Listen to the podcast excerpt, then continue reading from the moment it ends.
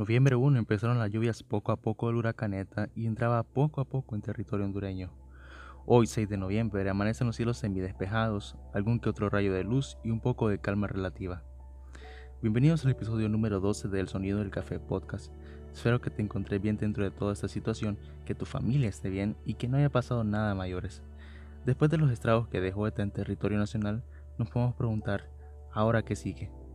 Para movernos, primero hay que ver las consecuencias.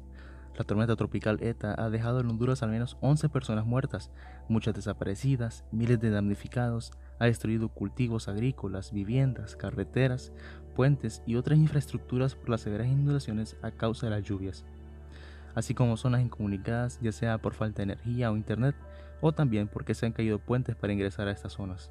¿Qué hacer ahora, después de ETA? A fin de evitar riesgos y contagios, toma en cuenta los siguientes consejos. Quédate con amigos o familiares, si puedes, en vez de quedarse en centros de donde hay gran, gran cantidad de gente. Mantén limpio el lugar donde vivas. Usa tu propio equipo de protección cuando remuevan los escombros. Lo mejor es trabajar con guantes, calzado resistente, casco y mascarilla. Ten cuidado con los cables eléctricos y las brasas escondidas. Conserva tu rutina en la medida de lo posible. Si tienes hijos, no necesitan verte desesperado, sino más bien tranquilo y que no pierdas la esperanza. Seguir con las lecciones escolares, jugar y distráiganse no, y no ver constantemente las noticias de la tragedia y no descargar su ansiedad o frustración con su familia. Acepta ayuda y ayuda a los demás. Recordad que los desastres causan pérdidas.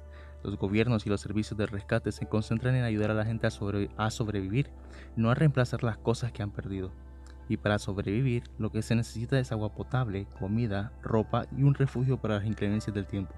Identificar los daños emocionales y darles atención. Suelen aparecer después de un tiempo. Entre los síntomas están la ansiedad, la tristeza, los cambios de humor y la dificultad para pensar, trabajar o dormir. Habla con buenos amigos. Como conclusión, la tormenta ETA nos ha dejado a casi todos con pérdidas ya sea material, física o emocional. Nosotros nos ayudamos entre nosotros, así que si está en tu poder ayudar a otro, hazlo. En mi Twitter, que te lo dejo en la descripción del podcast, compartí una lista de centros de donaciones en San Pedro Sula. Es un episodio corto pero con amor. Espero que esté bien y recuerda que aunque ETA ya pasó, el COVID sigue en nuestras vidas, así que toma siempre que puedas las medidas de seguridad. He vuelto, pero porque me he tomado un tiempo para crear el website del podcast, pulir la imagen del podcast e incluso hacer la calidad de la página de Instagram y mejorar el audio obviamente.